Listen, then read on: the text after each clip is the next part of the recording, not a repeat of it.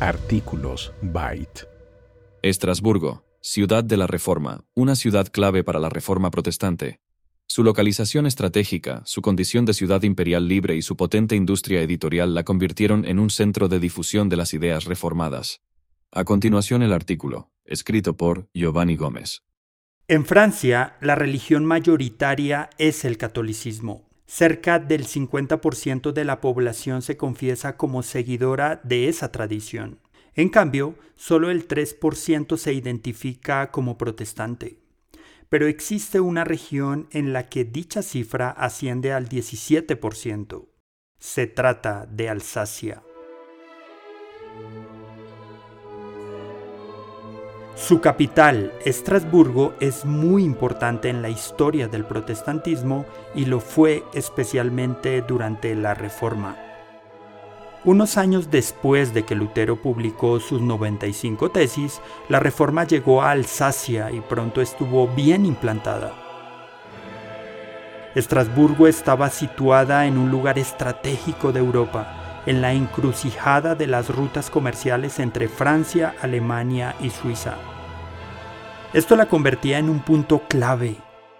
Pero, ¿por qué esta ciudad fue tan importante para la reforma?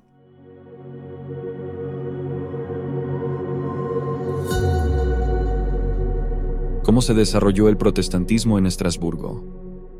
El protestantismo temprano de Estrasburgo tuvo dos características muy distintivas. La primera era la moderación y la segunda era la insistencia en el estudio de las escrituras. La región conocida hoy como Alsacia se encontraba en el centro del Sacro Imperio Romano Germánico. Al estar tan cerca de Sajonia, pronto se vio muy influenciada por los primeros escritos del reformador Martín Lutero.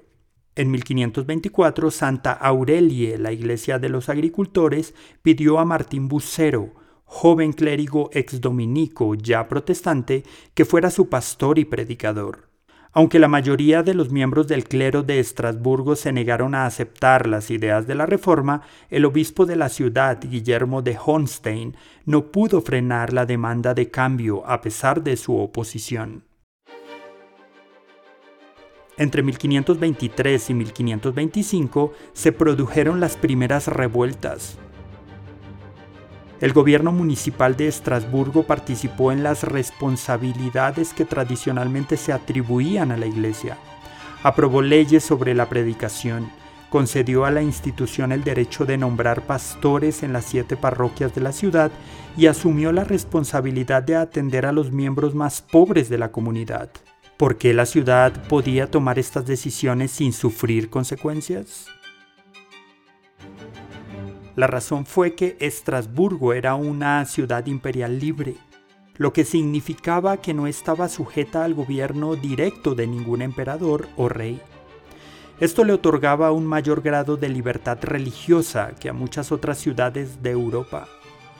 Como consecuencia, de 1525 a 1547, la reforma se extendió fuertemente en la región. En 1529, el magistrado, apoyado por una gran parte de la población, votó la abolición de la misa de corte católico romano, lo que provocó el desmontaje de las imágenes de las iglesias. Entonces, ¿qué consecuencias trajo esta peculiaridad de la iglesia en Estrasburgo? Mientras que los seguidores de Lutero presentaron la Confesión de Augsburgo como representativa de sus convicciones, los habitantes de Estrasburgo adoptaron un punto de vista a medio camino entre el simbolismo de Zwinglio y la concepción luterana de la Santa Cena. Esta teología intermedia se expresó en una confesión de fe compartida por cuatro ciudades, Estrasburgo, Constanza, Meningen y Lindau. Se le denominó Confesión Tetrapolitana de 1530. La confesión fue redactada desde una postura tolerante por Martín Bucero con la ayuda de Wolfgang Capito y Caspar Edio. Tenía la intención de reconciliar a luteranos y reformados. Dicha posición intermedia fue muy importante en su tiempo, ya que la iglesia de la región asumió un carácter moderado Fruto de eso fue la insistencia en la importancia del estudio de la Biblia y de la piedad interior, más que en asuntos políticos. Además, el abierto respeto hacia otros puntos de vista le permitió a Estrasburgo recibir a pequeños grupos protestantes disidentes. La ciudad era conocida por su hospitalidad y reservaba una acogida especial a los refugiados. Por ejemplo, Juan Calvino permaneció allí de 1538 a 1541 y sus decretos eclesiásticos de Ginebra deben mucho a la eclesiología practicada en la ciudad. Sebastián Castellio, Pedro Mártir Bermigli y más adelante John Fox y Casiodoro de Reina también buscaron refugio pasaron por la ciudad en su periplo protestante.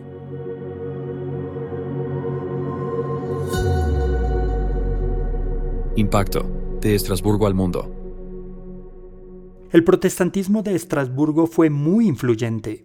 Por ejemplo, Martín Bucero redactó el decreto eclesiástico de Hesse en 1539 y el del electorado de Colonia.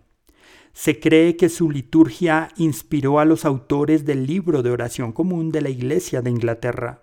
Pero quizá la peculiaridad más importante fue la poderosa industria editorial de la ciudad.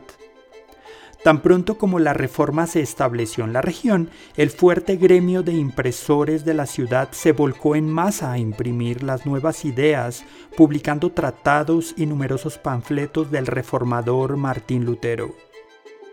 Estrasburgo tenía una larga tradición tipográfica y sus impresores se contaban entre los mejores de Europa. Eran capaces de producir materiales impresos de alta calidad con rapidez y eficacia. Entonces los protestantes de Estrasburgo utilizaron la imprenta para producir una amplia gama de materiales como Biblias, tratados, sermones, panfletos e himnos. Estos materiales se distribuyeron por Europa y ayudaron a difundir el mensaje de la Reforma a un amplio público. A continuación, algunos ejemplos concretos de la importancia de Estrasburgo como centro de impresión para la Reforma protestante.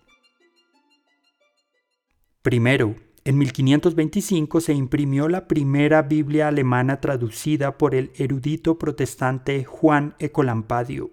Segundo, en 1539 se imprimió la Confesión Tetrapolitana de Martín Bucero, documento clave de la Reforma. Tercero, en 1545 se imprimió el Salterio de Estrasburgo, una colección de himnos y melodías que se hizo popular entre los protestantes de toda Europa. La fuerte industria editorial de la ciudad permitió la propagación de las ideas reformadas en medio de un numeroso y entusiasta pueblo protestante liderado por predicadores muy conocidos como Matthew Sell, Wolfgang Capito, Caspar Edio y Martín Bucero. Estos potentes oradores edificaron y reforzaron el movimiento de reforma entre los artesanos y la clase acomodada de la ciudad y gracias a la potente industria editorial citadina a la población del resto de Europa. ¿Cuál piensas que es la mejor forma de servir a aquellos cuyas creencias difieren de las nuestras? ¿De qué manera piensas que la economía y las habilidades técnicas o artísticas pueden contribuir a difundir el mensaje del Evangelio?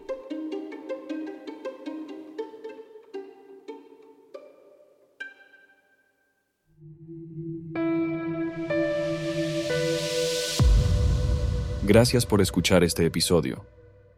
Si quieres conocer más sobre este programa o leer el texto completo, puedes ingresar a www.byteproject.com.